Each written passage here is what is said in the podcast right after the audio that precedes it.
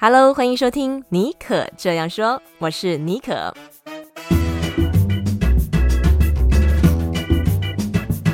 为你注满创意动能，你也可以这样说。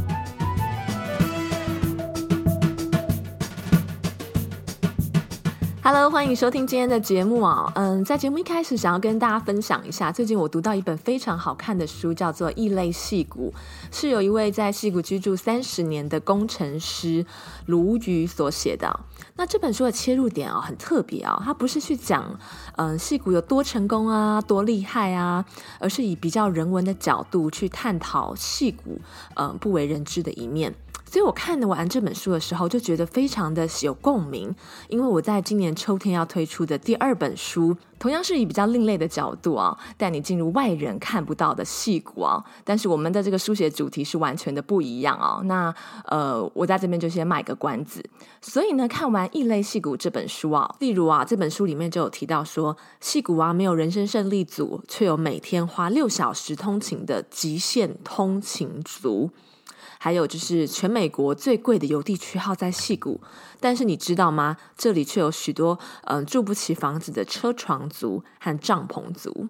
那鲈鱼的文笔啊，非常的犀利幽默，深刻的呈现矽谷的职场文化、人文地理和一些就是不为人知的小故事，读起来啊，真的非常的有趣，令人拍案叫绝。那今天啊，我们就把鲈鱼请到节目中，那我要跟鲈鱼大哥啊，带领大家一起走入。真实的戏骨。Hello，大家好，尼克好，啊，我们两个都在戏骨，所以这个访问都是啊刚好在海外对上，很难得啊，在线上跟大家见面。我发现那个你的背景很特别，因为虽然就是你是工程师啊，但是其实，在当工程师的同时啊，也一直有笔耕不辍，就是像在方格子一些地方写专栏。然后，其实你大学念的是这个英美文学，然后后来做过翻译工作，然后才到戏谷做工程师。那在戏谷，如今已经待了超过这个三十年哦，所以我就很好奇，因为你的背景就是呃理性与感性兼具啦，可不可以跟我们分享一下，说当初？为什么你会呃写这本书？写书是因为呃，我发现台湾的人对戏骨知道的都是对的，但是只有百分之五，也就是说，全世界都把这百分之五当做百分之九十五。哇，我想您在戏骨大概也也是这样，大家听到戏骨就是就是那一套，那些东西是没有错，只不过那个在在整个戏骨的这个那个整个整个这个拼图里面，其实只是。只是一一部分嘛，戏骨也有其他那个，嗯，就就好比说我们用探照灯照一个花瓶，对，全世界都在欣赏那个花瓶，那我就想到花瓶后面一定有阴影，嗯，OK，所以呃，那我也喜欢到处乱跑，所以常常跑到花瓶后面看，哦，原来这么一块阴影没人知道，原来那边有块角落也没人知道，所以我觉得这背后的故事其实也蛮多的，这是最早就是哦，呃，出发点是在这里。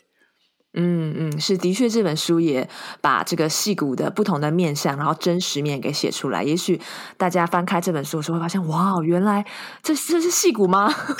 那你越看下去，越会发现，哦，原来这个是我们在地人的观点，这样子。我觉得。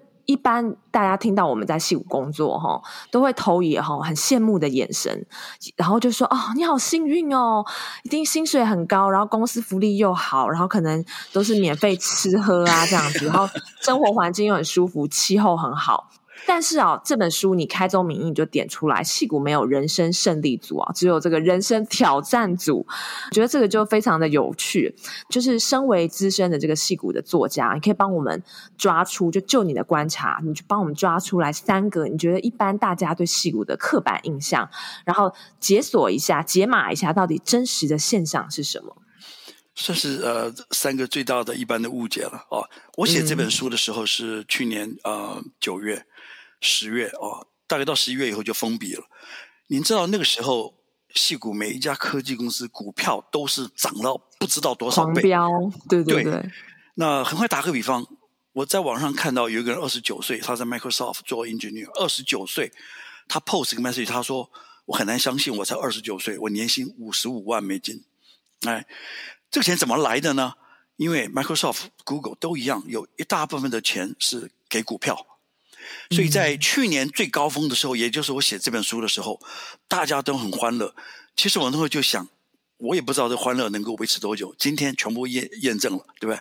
呃，六个月、八个月以后，对不对？每一家股票都跌了，都已经跌回都，就说呃疫情前的，所以这就证实一点：过去两年大家都是意气风发，都是人生胜利组。今天你再去问，大家都都闭嘴，没人敢讲了，对吧？所以这就是啊、呃，大家心目中的人生胜利组，跟股票一样。你有没有说股票天天赚钱的？这是第一个误解。啊，那薪水很高，可是有一半是压在赌桌上，就什么？我们不给不给现金嘛，对吧？就给你股票嘛。那股票是换成股价的股数，OK？像我随便讲一家，PayPal 股票跌了百分之七十，我认识很多人，对，Facebook 跌了百分之六十，那等于说你股票那部分的薪资就少了那个百分比，OK？这是一个。第二个，福利好，这个是没有错，对，像。我们公司有酒吧，你可以下班去喝酒，是都没有错。可是这背后是什么？都是呃无限的压力，它是只是给你一点补偿而已嘛，对吧？无上限休假，其实呃，系统工程师都知道那个东西最后还是不划算啊、哦。那这是很长的内容了，就是长话短说，就是说好福利、高薪水都是真的。可是那都当然故事都只听了一半，后面一般来讲，后面我就不听，我把插头拔掉了。OK，那再一一项就是说。呃，房子大，房子好漂亮。对，您住矽谷，你也知道，要买这个房子啊，呃，代价非常的高啊。Exactly，后面对不对？而且，again，这个故事大家又只说一半，因为矽谷不止房子贵，养房更贵。那坊间没有人谈养房这件事，因为大概很多人不知道，美国的呃地价税是跟着现实走的，对不对？嗯、你买房的时候多少钱，以后就缴那个税。而且是那个税高到是呃一年大概是百分之一点二五，OK，嗯，所以你算算看，你买一个两百万的房子，呃，平均一个月，呃，我现在数学已经不会算了，所以呃这么高的税加上那个呃后面那个呃呃贷款利率，所以 again 呃高薪呃住房子 OK，那你背后。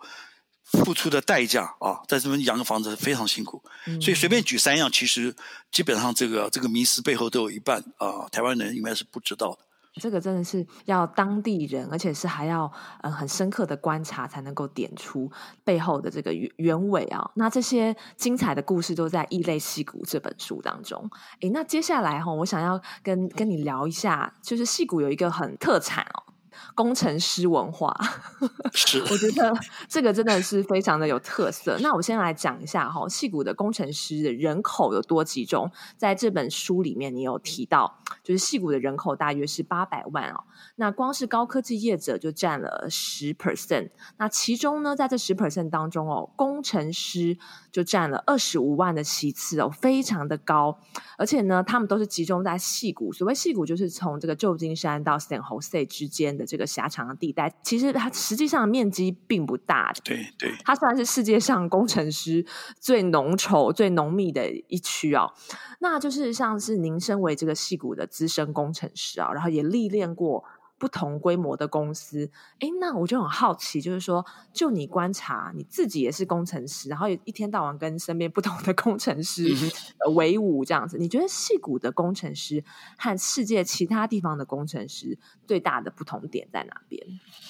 其实我并没有接触呃其他地方在外地的工程师啊、呃，我接触都是外地来到戏谷工程师，但是我大概可以从那些刚来的人啊。呃呃，刚来矽谷的工程师，无论是哪一国人，然后 versus 在矽谷混久的，其实你大概看得出来，呃，久了以后会会被呃，就是说，嗯，我想大家也注意到，矽谷的人不太重视穿着，对，第一个，呃，也不太重视名牌。以照理讲，以这边的收入来讲，对你以呃亚洲人啊、对呃名牌在在社交上的那个那个分量。然后你把它换算成这边的收入，应该是到处都是名牌，可是你也都看不到，看不到。对，你知道，就这边名牌店其实也就是呃旧金山的那个 Union Square，你去那边看一看，全部是外国观光客，本地人不会去买，对不对？所以嗯，但是我要强调，就不代表说矽谷人他啊他不崇尚这个这个 fashion，他有他自己一套那个 fashion 的那个 style。哦。对，那戏骨工程师的 fashion 是什么？所以蛮，是是其实蛮变态的。其实蛮变态，就是说，戏骨人很重视呃自己的品味。，right？、嗯、所以呃，我有书里面我有提到，就是 actually 是坐坐在我旁边的一个同事，他不会弹吉他，但他买了呃，其实我书里面写的数量还写少了。后来我跟他交流，他家里一共存了七把电吉他，每一把都是好几千块。那、后来问他，他他不会弹，他不会弹，收藏吗？也不知道，他觉得看起来很酷。他有一次买一把一个 Fender 电吉他，四千九百九十九，我吓一跳，因为我玩吉他的，我玩乐团，所以我说一般那个吉他两千块，我们已经觉得很贵了。那我说什么吉他？反正他根本不懂，他觉得看起来很酷。那我先问你，一个东西你根本不懂，只觉得很酷，然后花五千块美金买了放在家里，这个是算什么？其实我也答不上，这就是戏骨式的一种一种 lifestyle。我觉得非常能够想象，就是他们做的事情没有这个原因，就只是这个 kimoji 对了，就我想要这个东西，完全对，对，对。然后他也不会跟人家炫耀，因为他坐我坐我旁边嘛，跟我聊天，我我我要是不提，他根本也不会跟我讲。对，那他而且他相信我，他也不是有钱人，嗯、他是租的房子，OK，所以可能那个乐器就花了十呃十呃几万块钱美金，所以这个就反映一件事情，就是说他只要一个喜欢。他花多大的代价，他关着门做，他都会这样。嗯、所以这是一种，你说是虚荣吗？还是他的呃他的 style，对不对？那还有一种是对外宣的，就是说，哦，好比我想大概也经历过，戏骨人会炫耀说自己有多忙碌、多重要。不是，他应该说他在忙碌中透露他有多重要。哦、他们会怎么说？比如说，我问，我们现在来现场演练一下。哎，好，如玉，你最近在忙什么？哎呀，甭说了，你知道我上个月连续跑了欧洲，在十几个国家，没办法，公司嘛，对，出差没有，哦，然后又到比利时，然后那边有同事，然后跟他们开完会，又到了汉那个那个汉堡，所以啊，整个欧洲我去的烦死了，你不知道我去过多少次，回来你想想看，十二个钟头，哎呀，也睡不好，虽然睡睡的是商务舱，一觉也没睡好，今天早上到公司还得去，又跟我们的 VP 开会，这种日子怎么过？你说？好，结束。哦，哇塞，这个讯息非常的多耶，感觉都在抱怨，但实际上我都一直不停被你刺到哎。比如说，你是先，你好像就是世界欧洲巡回了一圈，然后再来呢，你说商务舱，对，商务舱 虽然是坐商务舱，但还是很累，而且睡不着。然后明天马上要要回头跟我们的 VP 要要报告这个结果，对，就代表能见度很高。你看，就这么四十秒的会话。四十秒的绘画宣扬了三件事情，然后完全听不到他宣扬的那个呃语句，但是口气听得出来。就是他说啊，累死我了，不用谈了，都是这样，烦死了。那还有一种就是说，哎呀，我们最近又到了写那个呃 review，哎呀，你知道多烦？我我那个团队十五个人，每一个都要跟他们写 review，然后写不好还会被那些美国人骂。哎呀，这行真不是人干的。嗯 你已经听过这样子哦，真的，真的，我觉得非常的熟悉啊！我身边 也是很多工程师，平常的对话 会伤到你嘛？哦、对不对？会伤到你，很深呢、欸。我真的心里面已经淌血了，而且这种是那种 躺着中枪的感觉，不知不觉的就就伤到你。对对对对对，然后我就想说，买找我这辈子还没坐过放商务舱，哎，那一张票到欧洲来回五千块啊，开玩笑，所以。就会一比，因为他讲完，你马上就对对比嘛。然后他说他团队十五个人要写 review，我说哎，我都没有这种荣幸。嗯、然后他说明天要跟他的 VP 简报，那 VP 也不会跟我谈，对吧？然后呃，你知道你去欧洲玩，假如你自己去玩，没什么了不起，大家都去过。嗯，也就是说公司出钱，然后烦死了，你去十几个国家跟那边的团队跟他们开会，哎，这个多光荣啊！所以这就是戏骨式炫耀，大家一定都经历过。那你觉得他们讲这些话，哈，他们是真的？觉得很烦，还是说其实是有点故意的啦？这个背后到底是什么样的动机？OK，我自己也做过这个人哈，啊、嗯，不知不觉了。那在国在这个文化里哈，不知不觉就是嗯，现在年纪大了，比较稍微想说讲这些人干嘛？那回答你刚刚的问题问的很好，我觉得呢，呃、嗯，一半一半。他是真的是累了，可是、嗯、呃，其他事情累，像。老婆昨天逼着你洗碗扫地，那个累你不会拿出来抱怨，因为那个没什么好抱怨，也没有什么好炫耀的。那这个抱怨本身就顺便呃提醒他说：“哎，我是一个 manager，我带十五个人，然后哎我在公司常常呃吃公司的饭，出去跑出去到欧洲出差，而且是坐商务舱。那这个是一种心灵上的大概空虚吧？我不知道，我我我我也做过这样子的事。OK，我们都会。嗯、对，那现在只是要写这本书，才发现哦，My God，原来我自己也好不到哪去，所以我并没有比他们光荣。说不定我也我也曾经这样子过。我觉得来这边久了之后，都会被同化。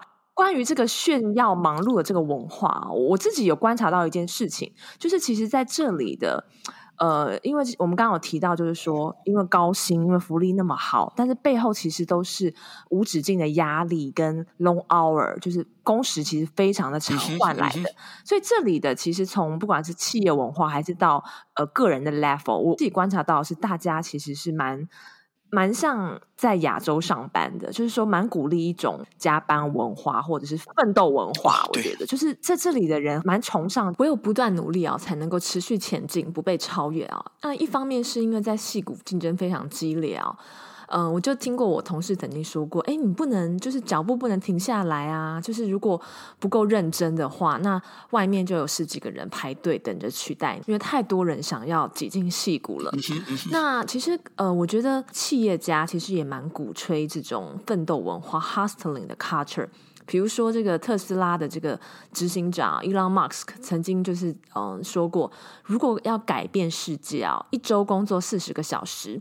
远远不够，你必须要至少工作八十个小时才能完成这个目标。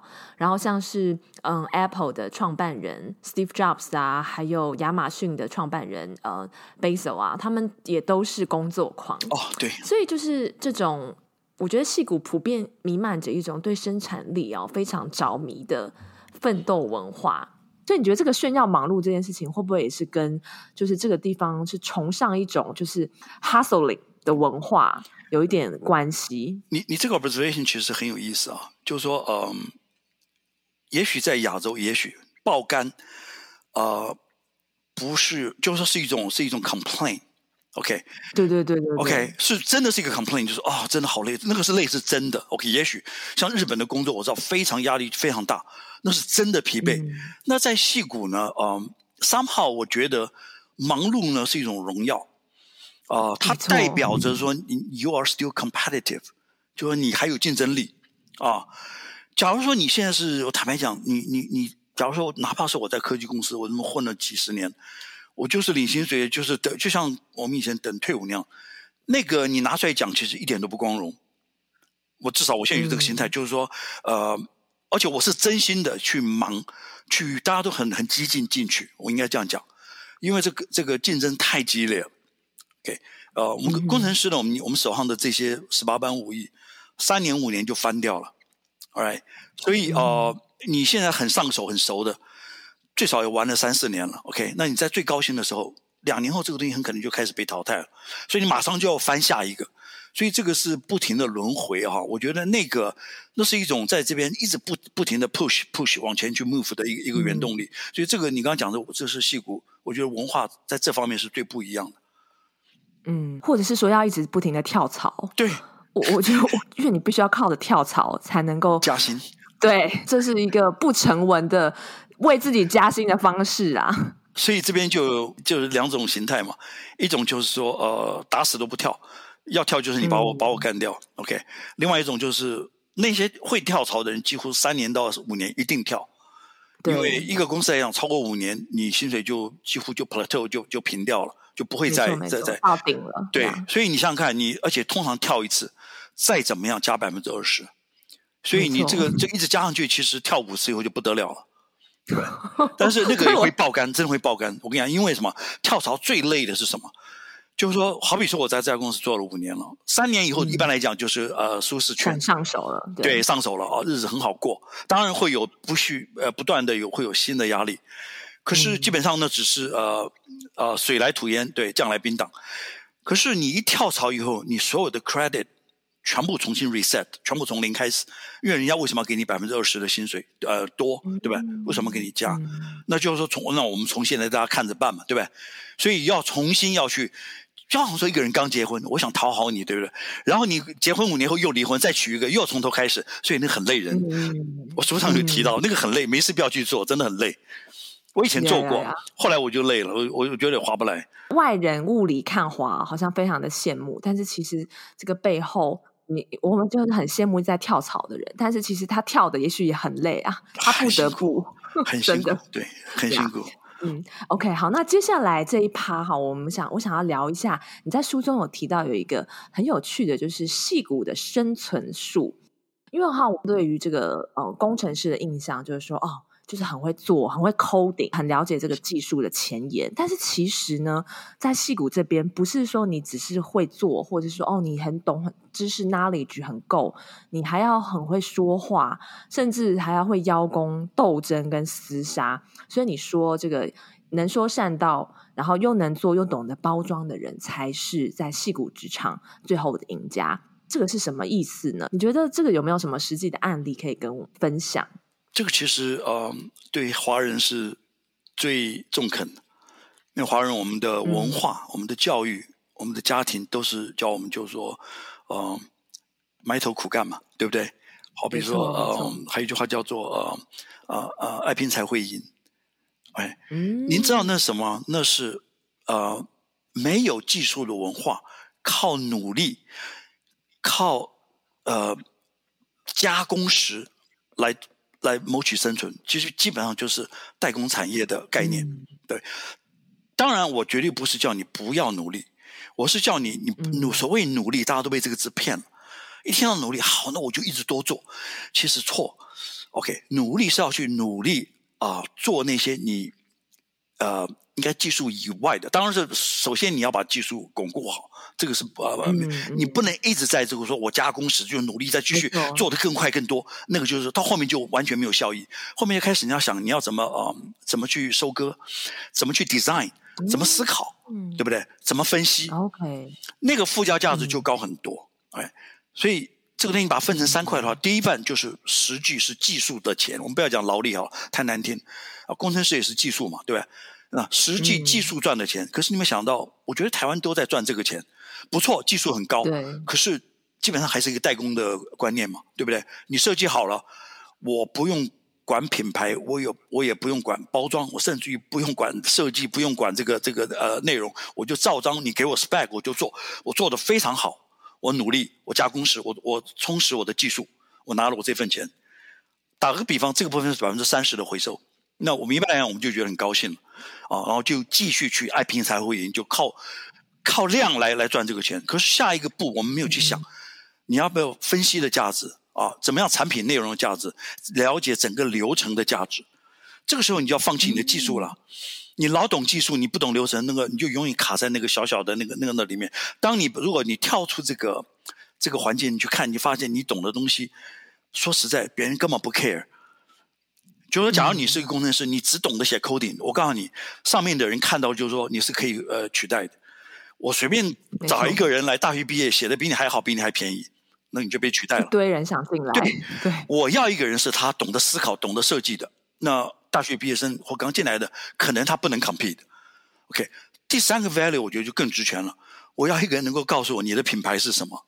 OK，要给我方向的。那所以嗯。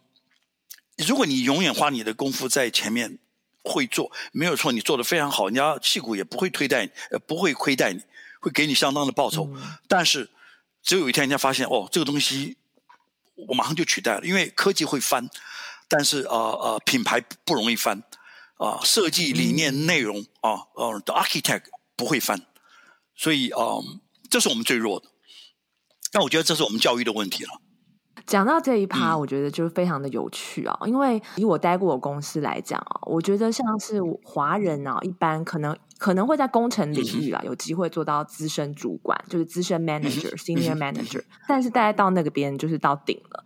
但是我就观察到有一个亚洲的民族，他们很神奇，就是他可以一直不停的做到 VP，而且是在各个公司几乎都是这样。戏骨很多公科技公司，比如说 Google 啊的这个执行长啊什么的，那这个人种就是印度人。我觉得真的是很可敬可佩，然后也蛮可怕的一个民族，蛮恐怖的。对对对，那你在书里面，哦，这个有个篇章，这个非常的有趣，你就讲说这个在戏谷工作，你要有一个很独特的技能，就是这个解读印度式的摇头。什么叫做印度式的摇头啊？你应该接触过印度人哈，我不知道你有没有注意到，印度人他们同意他也摇头，他感动也摇头，他喜欢也摇头。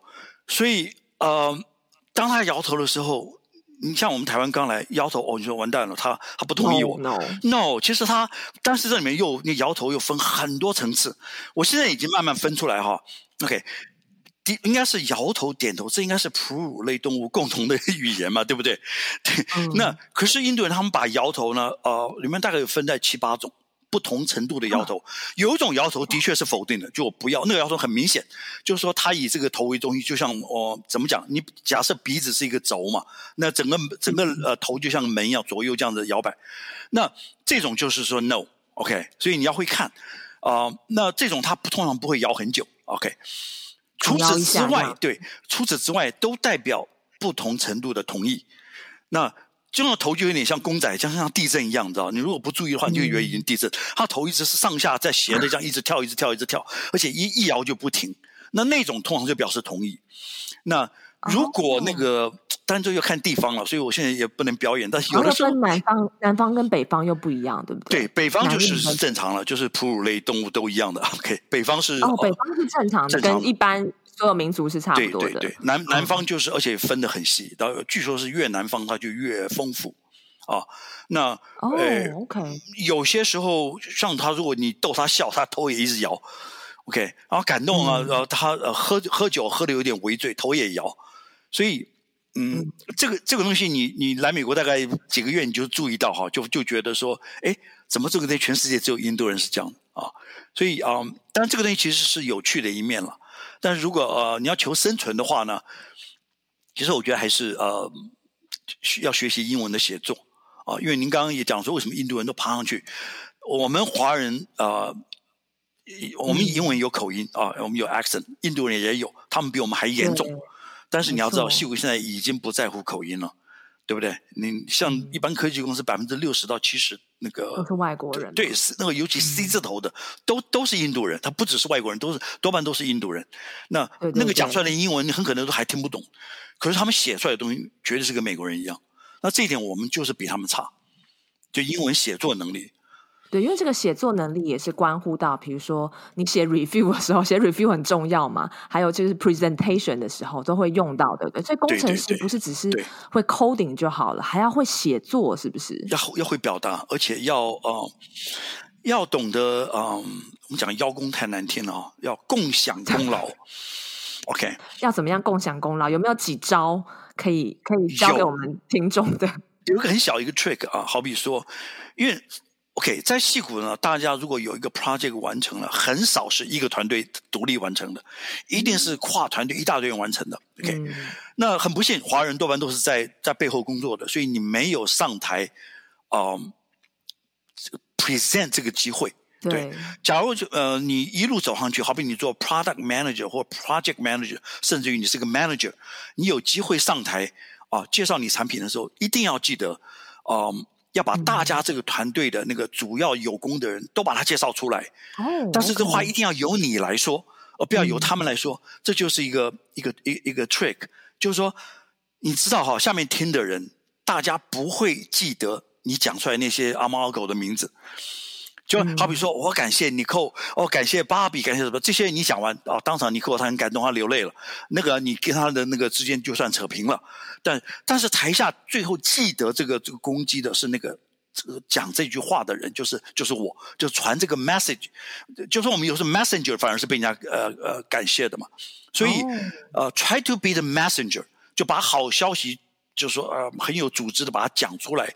讲出来的时候，你要大方的谢谢所有的人。即使他在这个这个 party 里面完全没有功劳，你也谢他，让他感动。可是我跟你讲，过三分钟，全世界都把他忘了，最后大家记得的是你。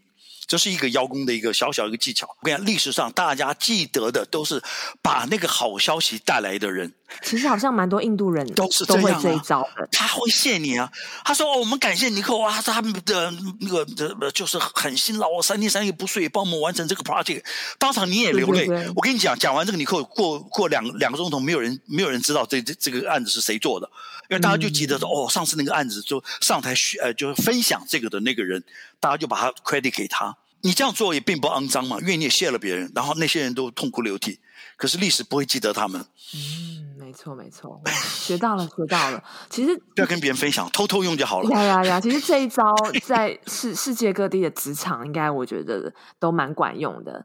大家可以试着用用看，然后可以跟写信给卢瑜和我说，到底你用完之后 的成效怎么样？把 没有，就是跟我们分享一下。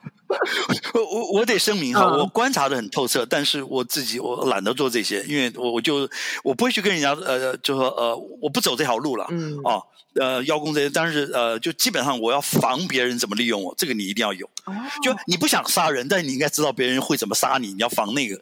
有有没有什么是觉得在这个职场上面行走江湖必备的这个防身术？很简单一件事，就是呃，学会分享你呃最重要的，我们讲讲俗气一点，你对这件事最大的贡献啊。但是当然讲说你不能这样讲，也就是说你所学习到的，就是有的时候讲话哈，就是说呃你要讲你的这个呃这个这个这个 opportunity。OK，嗯，其实当你讲一个那个 opportunity，你自己经历过这个 opportunity，让你自己 improve 的时候呢，你提出来就是说是你的 contribution。OK，那这些东西你有机会都要讲。我们常常我们会每一个 quarter，我们会大概一百多个人，嗯，就是说每一个团队轮流，就是说呃，你做了什么是，做了什么啊？就是说你，我都会把我做的这这个 project 里面呢，就是最精华的一件事，我会我会谢谢别人啊，然后这个谁帮我做了什么，我都会讲。然后就是说，可是你要把那个最呃精华的部分留在自己身上，对哦，不要把这部分给大家分了啊。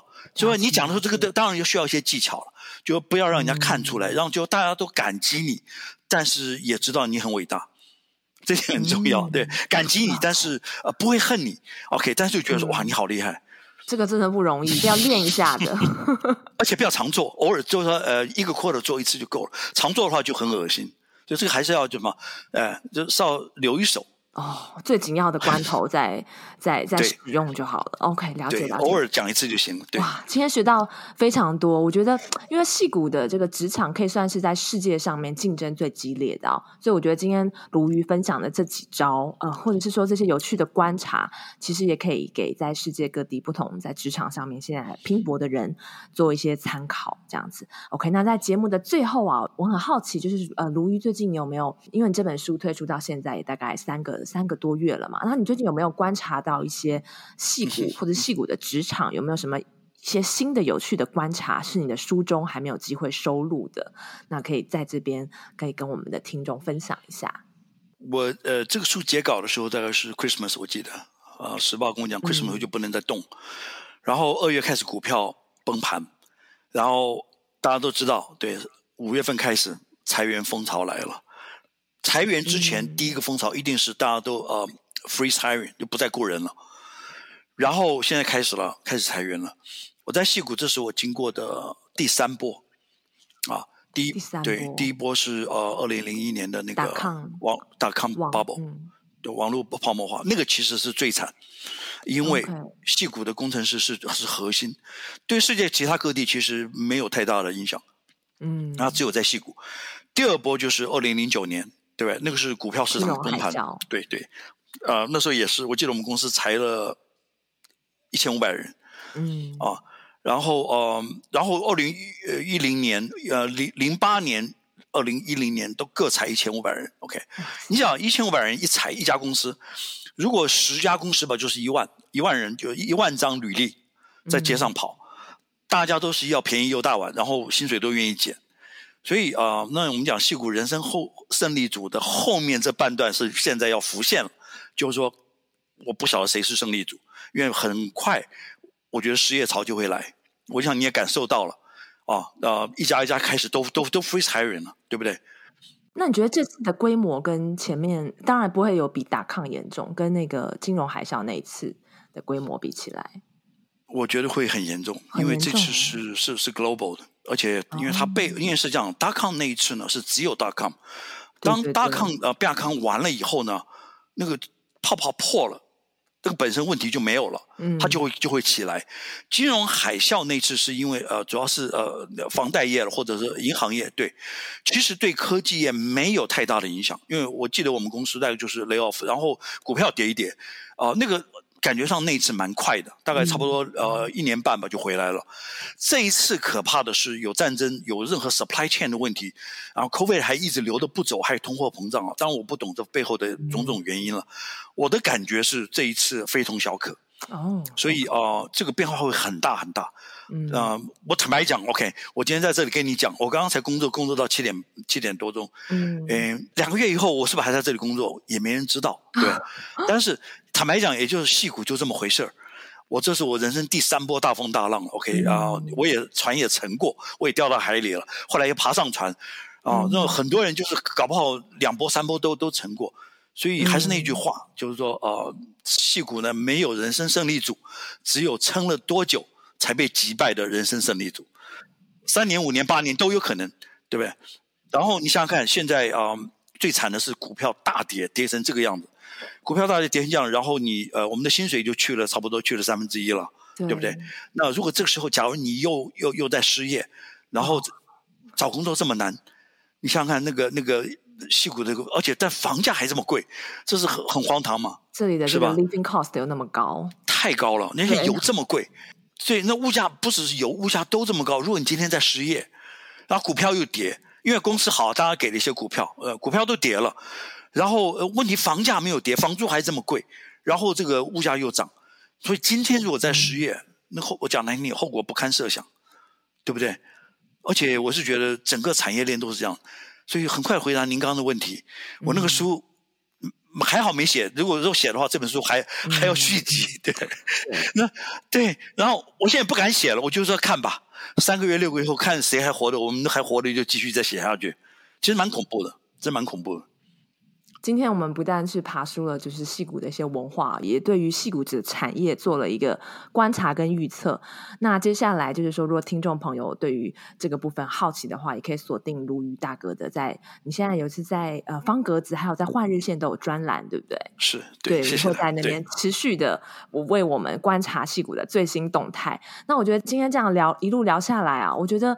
应该那些羡慕我们的朋友们，应该都不羡慕了。尤其听到最后一趴，不是我不想要来这边了，压力太大了。不但如此，对对对，因为我们有达到今天这个节目的效果，非常感谢鲈鱼大哥呃带我们走进真实的戏骨，揭开他的面纱，一些外人比较看不到的真实的现象。那我们今天非常谢谢鲈鱼来我们啊、呃，妮可这样说，谢谢谢谢 Nicole，谢谢谢谢大家听众，非常感谢。今天这一集应该是我们节目开播以来最幽默啊、妙语如珠的一集哦。那不知道我们的分享啊有没有打破戏骨原本在你心中的印象，或者是说听完这一期节目呢，你对戏骨有了不同的想象和认识，都非常欢迎你可以私讯给我，呃，跟我进行一些交流和分享。这一节节目呢，是由 High Skill 和时报文化出版赞助播出的。那 High Skill 呢，是一个专业技能线上教学平台，目前正在跟时报合办活动哦。所以现在购买时报的电子书都有好康优惠，最低只要六九折起。那消费累积满一千元呢，就送你千元课程折价券。那我们今天所介绍的《异类戏骨》这本书，现在有和一些书，像是《区块链完全攻略指南》、《杀虫骇客》等哦，推出这个六百九十九元的优惠套组，诶，真的还蛮划算的哦。那时报文化啊，也特别提供妮可这样说的听众一个优惠啊，就是如果你到 High Skill 购买《异类系股》的电子书啊。前五十名的人啊，只要输入呃抵用券 N I C O L L E，N 要大写 N I C O L L E 啊，就可以获得七折的优惠哦。好，希望你会喜欢今天的节目。那如果有任何的想法或是呃想要跟我分享的，都非常欢迎你哦。呃，可以私讯给我。那我的 I G 和我的 Facebook 的账号是 Nicole 妮可细谷猛獣、N-I-C-O-L-L。音泥是泥土的泥，没有水字边。也不要忘了在 Apple Podcast 帮我们留下五颗星。好，那我们就下次再见喽，拜拜。